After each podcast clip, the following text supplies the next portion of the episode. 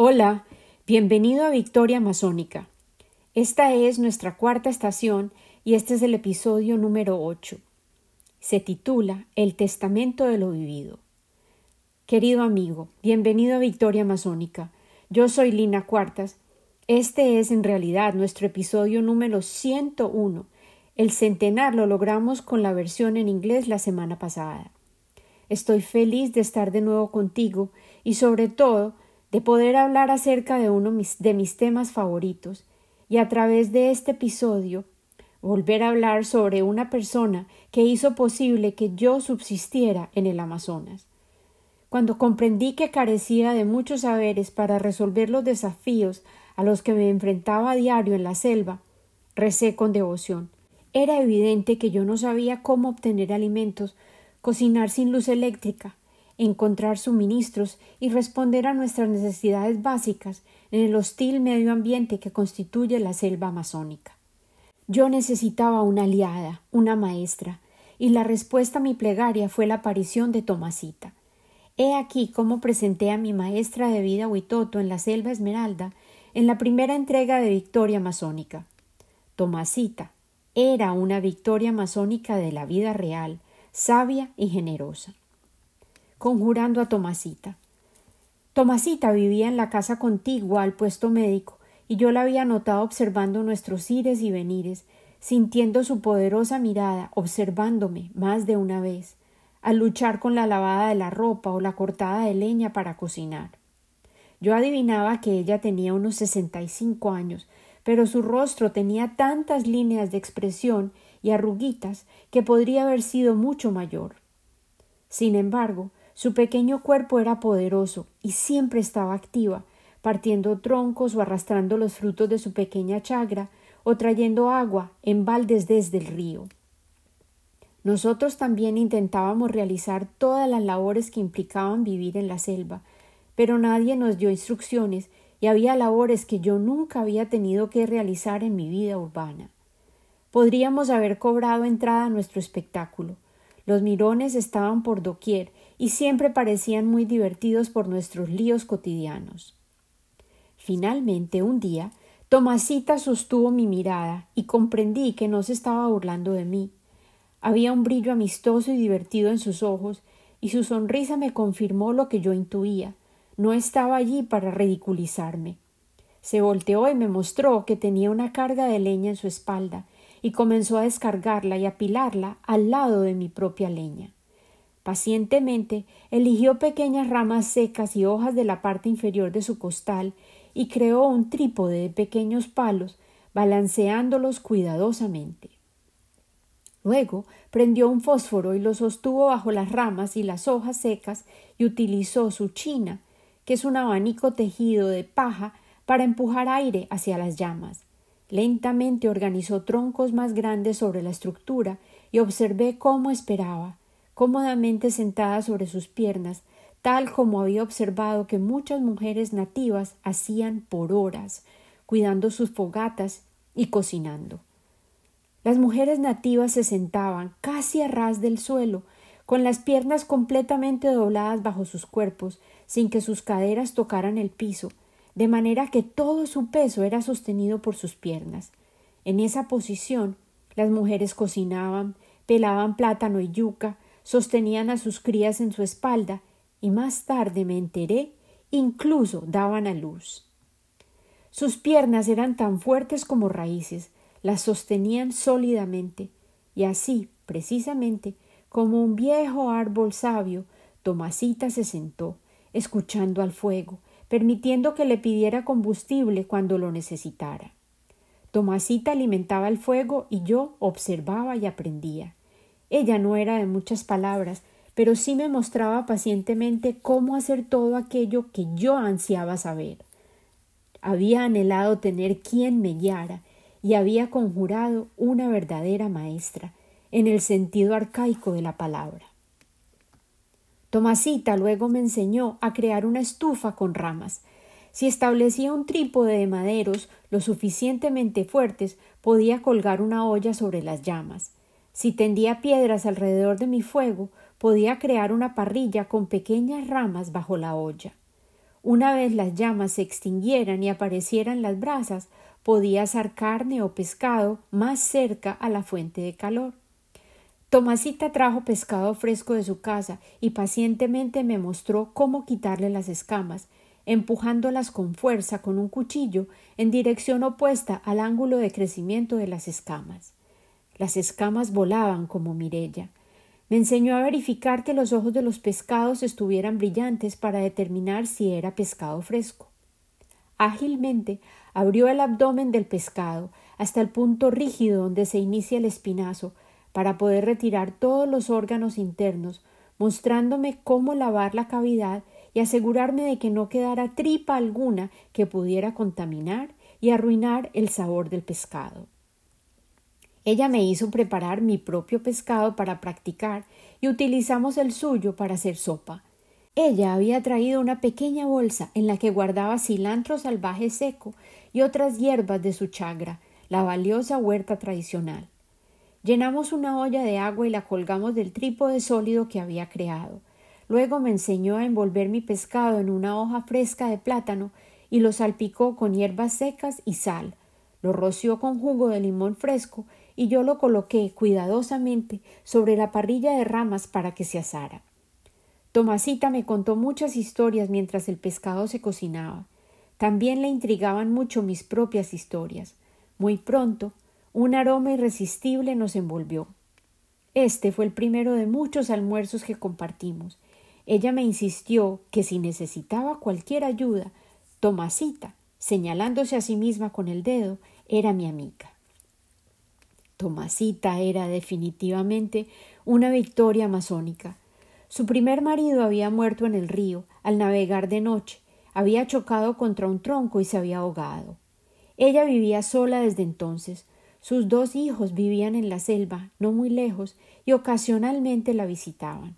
Ella no era una mujer nativa promedio.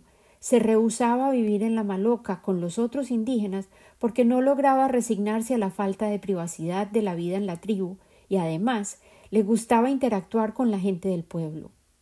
Muchos días después comprendí por qué tanta gente venía a visitarla frecuentemente, cuando me contó que podía leer las hojas del tabaco para predecir el futuro y ayudaba a aquellos que habían sido víctimas de conjuros o maleficios de magia negra. Tomasita era muy sabia y fuerte, a pesar de su frágil apariencia. Su hermoso rostro, lleno de líneas como papel parafinado, contaba las historias de sus muchas luchas y su persistente amor por la vida, que era en realidad contagioso. Era independiente, apasionadamente leal y sobre todo generosa con su tiempo, su amor, sus poderes y su infinita sabiduría.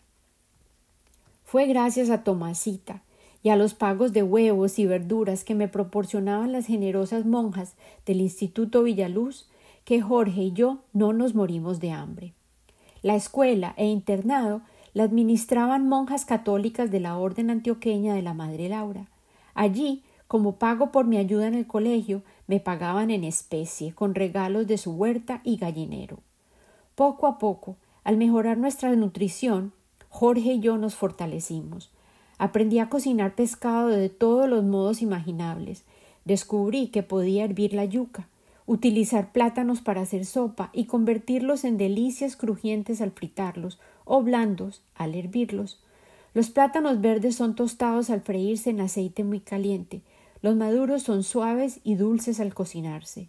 Los plátanos más maduros de cáscara negra, que parecen ya dignos de tirarse a la basura, son especialmente deliciosos fritos, pegajosos y dulcísimos. Los cubanos y los puertorriqueños lo pueden confirmar. También aprendí a amar el casabe o pan de yuca, y como pago por todo lo que había aprendido de ellas, les enseñé a Tomasita y a otras mujeres del pueblo que conocí en la escuela la manera de hacer pasteles, galletas, sopa de yuca, sopa de papa, puré de papas y arepas de harina de maíz.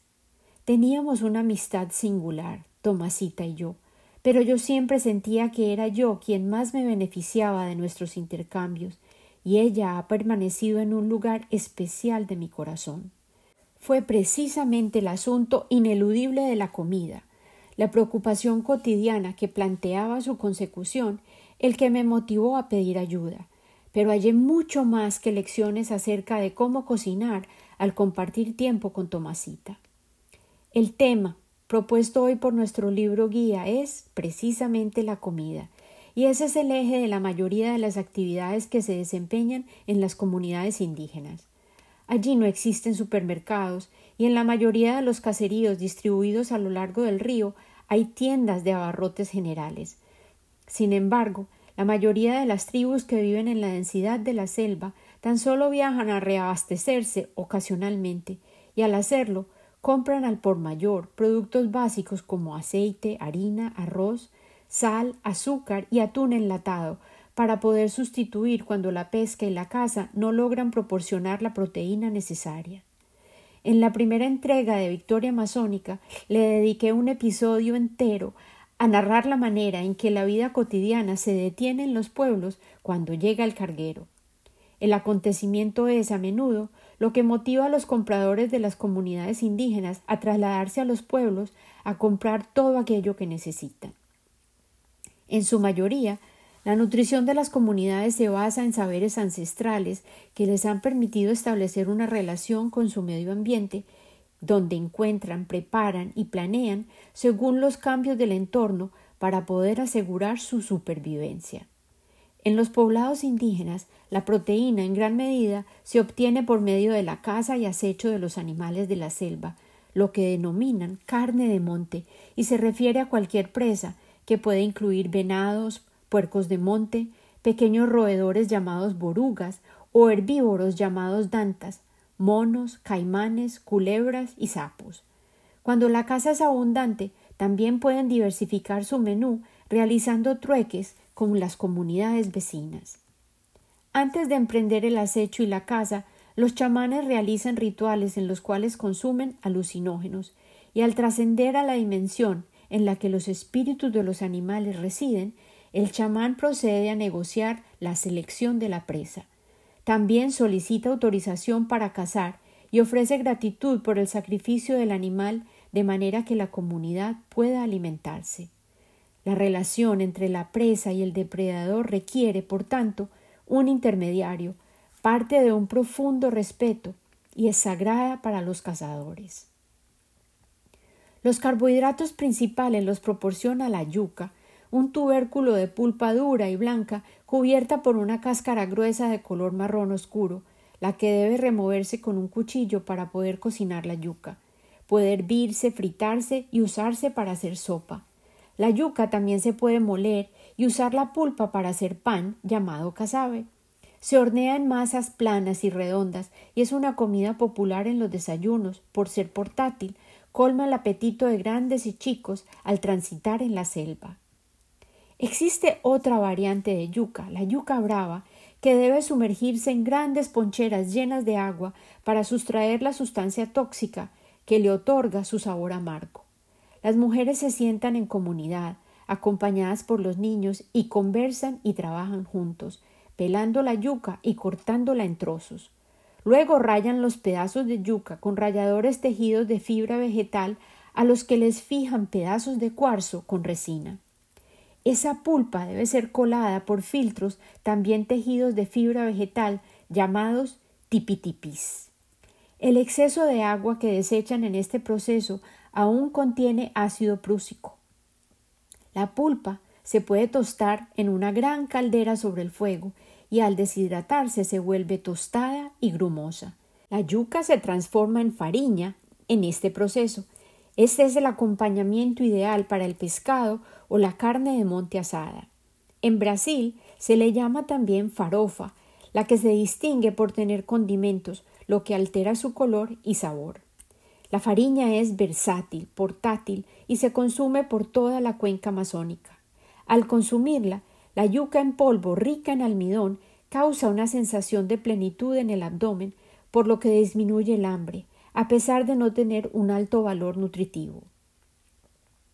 Esa misma pulpa de yuca puede utilizarse para preparar chicha de yuca o cachirí, la pulpa la mastican las mujeres y se almacena en ollas de barro de manera que pueda fermentar. La chicha también se puede preparar a base de piña, maíz o plátano. La bebida tiene un bajo componente de alcohol y la borrachera que induce se percibe como la ausencia del alma en el cuerpo. El alma regresa al secretar el alcohol del cuerpo.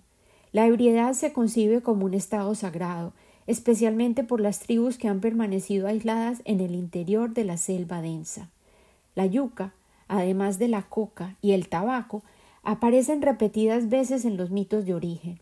En varias de las narraciones, los primeros habitantes de la selva, quienes descendieron de la Vía Láctea en una canoa, alada por una anaconda, trajeron como presentes tres plantas, yuca, coca y capí, o yajé, la raíz alucinógena utilizada en las jornadas de visión chamánicas. Otro ingrediente principal que yo utilicé al cocinar con Tomasita era el plátano, que abunda en los países de clima tropical. Estos se pueden utilizar para preparar coladas que se utilizan para alimentar a los muy pequeños y a los adultos mayores. Yo había crecido comiendo plátanos maduros en Medellín, pero desconocía la multiplicidad de alternativas de preparación del plátano verde hasta que viví en el Amazonas. Los plátanos verdes se pueden freír, hervir y utilizar para hacer sopa, pero no se deben comer crudos. Su piel es tosca y mancha las uñas y los dedos al retirarlas sin utensilios. Las mujeres nativas usan sus poderosas manos diestramente y pelan los plátanos fácilmente. Yo prefiero utilizar un cuchillo afilado para pelarlos. Los plátanos se pueden rayar para preparar coladas. Si se cortan en trozos delgados como un banano, se pueden fritar en aceite caliente para hacer un pasabocas sabroso, o se pueden hervir en trozos grandes para acompañar la carne, rociados con sal. Los habitantes de la selva conocen su medio ambiente de manera íntima y han desarrollado maneras de transformar lo que les ofrece la naturaleza en productos comestibles a través de milenios. Cuando se trasladan a vivir en pueblos y ciudades, debido a los cambios que están ocurriendo en su hábitat, las poblaciones indígenas sufren al modificar su dieta. La diferencia evidente en los indicadores de salud y bienestar, más alarmante aún entre los niños, que observamos al comparar las comunidades con quienes convivimos en la selva con las tribus más civilizadas que vivían en la zona circundante de Leticia, la capital de la Amazonía colombiana, era alarmante. Los habitantes urbanos a menudo sufrían desnutrición. Las madres frecuentemente no estaban interesadas en lactar y sustituían con productos inferiores a la leche materna. El contacto con la comida rápida, rica en azúcar y preservativos alteraba los hábitos alimenticios rápidamente, y en el hospital Jorge y sus colegas observaban las consecuencias inmediatas que los cambios tenían sobre su salud. Richard Evan Schultes una autoridad en todo aquello referente al Amazonas, un científico etnobotánico, explorador sabio e investigador dotado de un corazón compasivo, incisivamente resumió la situación de los indígenas cuando lograban permanecer en sus comunidades viviendo como sus antecesores. En general, los nativos, lejos del alcance del hombre blanco y de su cultura, son felices. Pueden ser pobres y enfrentar enfermedad y precariedad, pero aún parecen ser felices. Esto cambia cuando la civilización europea esparce su frágil esmalte sobre estos seres humanos. Muchos aceptan, entusiasmados, los nuevos modos, pero todos comprenden que se altera su unidad ancestral de manera irresistible y a menudo fatal. El naturalista que hay en mí añora la preservación de estas personas y espera que el noroeste de la Amazonía, y aquí Schultes se refiere específicamente a la Amazonía colombiana, que se haya protegida por la naturaleza del alcance veloz de los intereses comerciales, no se vea destrozada, tal como lo han sido muchos otros rincones primitivos y salvajes en áreas tropicales. Este comentario, tan intensamente sentido y revelador de su corazón, así como del momento histórico que vivía él en los sesentas y setentas, es el pie de una fotografía hermosísima que tomó de un padre y un niño de la comunidad barazana del río Pirapaná en el departamento de Baupés, en Colombia. La foto es tan solo una de muchísimas, una colección de imágenes que él tomó durante estas dos décadas y las publicó acompañadas de citas cuidadosamente elegidas de sus héroes, exploradores de áreas remotas y exóticas que inspiraron sus propias aventuras en muchas de las regiones más remotas y primitivas de América Central, Norte y Sur. El libro se titula Donde los dioses reinan, Where the Gods Reign en inglés, y a menudo volveré a citar fragmentos y palabras que él eligió para este precioso volumen. Te animo a buscarlo si quieres ser testigo de la majestuosidad que él capturó en sus fotografías y la sabiduría que logró resumir y compartir en sus citas elegidas, las que complementó con sus propias anotaciones. En el Amazonas, las plantas son fuentes de alimento, de pigmento, de venenos útiles para la caza y la pesca, y además proporcionan materiales para infinidad de productos. Adicionalmente, ofrecen sustancias que alteran la percepción, tales como el yagé y la coca. La coca es una planta sagrada. Varios chamanes coincidieron en llamarla su texto sagrado al describírmela. El arbusto, bajo e intensamente verde, tan solo puede ser sembrado y cuidado por los hombres y siempre debe estar cerca a la maloca. Las hojas se consumen después de tostarlas a diario y mezclarlas con polvo de conchas de mar trituradas u hojas de yarumo ahumadas, lo que proporciona textura y aglutina la coca. El mambe, que es el consumo de la coca, otorga fortaleza, capacidad física para el trabajo y claridad mental. La sustancia blanca, alterada químicamente, que se trafica en el mundo como vehículo de evasión de la realidad, es un producto completamente diferente. Nosotros, el ser humano moderno, parecemos haber perdido nuestra conexión y el conocimiento íntimo y respeto por nuestros alimentos. La reciente publicación del tercer informe de la IPCC nos advierte a todos tenemos que aceptar los límites físicos del planeta y debemos empezar a preguntarnos cómo reduciremos el consumo actual de los recursos de manera que sea sostenible. Nuestras decisiones en cuanto a nuestros alimentos tienen un impacto directo sobre la calidad de nuestro suelo, nuestra agua, nuestro aire. Son esas elecciones las que están agotando todos nuestros recursos. Es ilógico proponer que la humanidad retroceda para establecer una relación primitiva con la naturaleza, pero sin duda podemos recordar la manera en que concebíamos la consecución de nuestros alimentos para discernir la calidad de los productos que elegimos y servimos en nuestras mesas. Ciertamente, podemos aprender de muchas culturas por todo el mundo, indígenas y antiquísimas, que en efecto cocinaban lo que consumían, recogían de sus huertos caseros lo que servían en su mesa, hacían intercambios de productos con sus vecinos, conocían los ingredientes que habían sido utilizados para preparar sus alimentos, los que servían a sus familias, y se sentían responsables y directamente afectados por la calidad del agua, la tierra y el aire que les rodeaba. Tal vez las palabras sabias del profeta nos ayuden a recordar. Exhortado por un mesonero, quien le pidió que les hablara sobre el comer y el beber, el profeta responde Ah.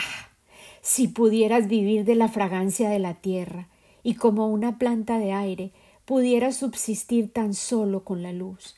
Pero ya que debes matar para comer, y robarle al recién nacido la leche de su madre para colmar tu sed, permite entonces que éste sea un acto de devoción, y permite que tu mesa sea un altar, sobre el cual la criatura pura e inocente del bosque y la pradera se sacrifican en pos de aquello que es aún más puro e inocente en el hombre. Cuando mates un animal, dile en tu corazón Bajo el mismo poder que tú pereces, yo también pereceré, yo también seré consumido, porque la misma ley que te sometió bajo mi mano me someterá a mí bajo una mano más poderosa. Tu sangre, y la mía son tan solo la savia que alimenta el árbol del cielo.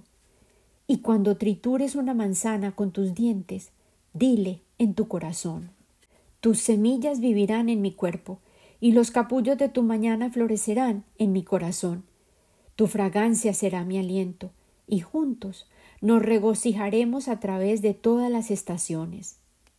Y en el otoño, cuando recojas las uvas de tus viñedos para la vendimia, di en tu corazón Yo también soy un viñedo, y mi fruto será recogido para la vendimia. Y tal como el vino nuevo, yo seré almacenado en recipientes eternos. Y en el invierno, cuando destiles el vino, permite que haya una canción en tu corazón por cada copa, y permite que haya una canción de recuerdo de los días de otoño, y por el viñedo, y por la vendimia. En esta última metáfora, que puede parecer confusa, yo entiendo los días de otoño como aquellos días gloriosos de recolectar los frutos de ardua labor, y el viñedo como el espacio y el momento en el que transcurren nuestras vidas. Mi vida particular, la tuya, se desenvuelven rodeadas por los seres a quienes amamos, las relaciones que valoramos, aquellos a quienes hemos perdido, los que nos han herido, todos constituyen parte de nuestro lugar y nuestra actualidad. El aquí y el ahora son nuestro viñedo y la fuerza que tritura la uva y la transforma la concibo como el sufrimiento, así como la alegría de la vida, los gozos y las penas, la oscuridad y la desesperación, tan válidas y pertinentes como los momentos de placer intenso, felicidad y tal vez los fugaces instantes de conciencia plena de la naturaleza vana y líquida del ser. Cuando trabajé como profesora de idiomas, tenía una lección particular que mantenía en los bolsillos del corazón, y cuando encontraba un grupo con el que lograba establecer lazos afectivos y sostener la familiaridad, la jugaba como si fuera un as cuando llegaba el momento inevitable del adiós. El ejercicio se titula El testamento de lo vivido. Y hoy es mi regalo de celebración para ti, al llegar a 101 episodios de Victoria Amazónica. Hoy, abril 11 del año 2022, momento en el que nos rodea un mundo que enfrenta desasosiego, cuando somos testigos de los efectos de la maldad irrestricta, regresamos a vivir el sinsentido de la guerra y la incertidumbre que suscita. Afirmemos hoy, con conciencia plena, el testamento de lo vivido. Imagínate, ¿Cuánto podrían beneficiarse nuestras vidas si a partir de hoy, si cada manzana que nos comamos la disfrutamos como si fuera la primera, como si fuera la última, si todo aroma sutil de las flores de primavera las sostuviéramos como si fuera nuestro primer olor, como si fuera el último, y si cada ave que canta, celebrando la llegada de la primavera, nos deleitara, como si fuera la primera vez que escuchamos su canto, como si fuera la última. Ahora, te invito a que hagamos el testamento juntos. Te invito a cerrar los ojos y pensar acerca del largo camino que has recorrido para llegar hasta aquí, a este lugar particular, en este momento en que estás escuchando mi voz, de manera que podemos estar tan juntos, a pesar de estar de hecho tan lejos. Piensa en todos los momentos en que tu sentido del gusto te ha capturado completamente. Una ocasión en la que tus papilas gustativas estaban al mando de tu conciencia. ¿Cuándo probaste algo que te deleitó? ¿Sería un alimento dulce, tal vez salado o algo ácido? Regresa a vivir tus recuerdos favoritos, tus sabores predilectos. Observa cómo se desenvuelven las imágenes en tu mente, como si fuera tu película privada de tus momentos más sabrosos. Ahora, vamos a darle las gracias a nuestra nariz por su papel fundamental en el deleite que vivimos al disfrutar un aroma. Tal vez también nos visiten los recuerdos de los olores que nos ofendieron profundamente. Nuestras células recopilan sensaciones, están escondidas en nuestras fosas nasales, le transmiten nuestras percepciones de aroma captadas en el aire y recibimos el regalo del olor de perfume, el plato favorito que preparaba mamá, pan recién horneado, galletas, chocolate, pasto húmedo. Permite que se desplieguen tus recuerdos y sosténlos en la memoria. Ahora pasemos a visitar nuestros oídos. Ellos atrapan las ondas sonoras gracias a los pliegues inusuales de piel de nuestras orejas y luego migran a los delicados mecanismos del oído interno que leen los sonidos como vibraciones y a través de células nerviosas le proporcionan la información más rápida de entrega inmediata al cerebro. Más veloz que la vista, el sonido nos permite escuchar lo que hay a nuestro alrededor y nos deleita con música, un cuento o tal vez la voz de nuestro cantante favorito, un susurro amoroso, una caricia delicada, agua corriente o lluvia que cae sobre las tejas de metal. Puedes elegir explorar más sentidos o enfocarte tan solo en uno, tal vez tu favorito.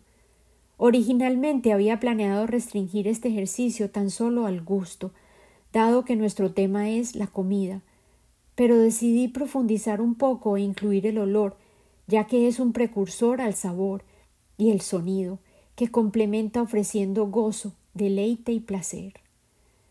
Podrías escribir acerca de tu experiencia, o tal vez crear arte basado en tus sensaciones con el título de tu testimonio de lo vivido, una declaración de que tu vida puede perdurar como testamento de todo lo que has sentido, o lo puedes conservar para ti, con el objetivo de que te recuerde seguir coleccionando tesoros recopilados al vivir, y puedes repetir el testamento de lo vivido cuando sientas que es necesario.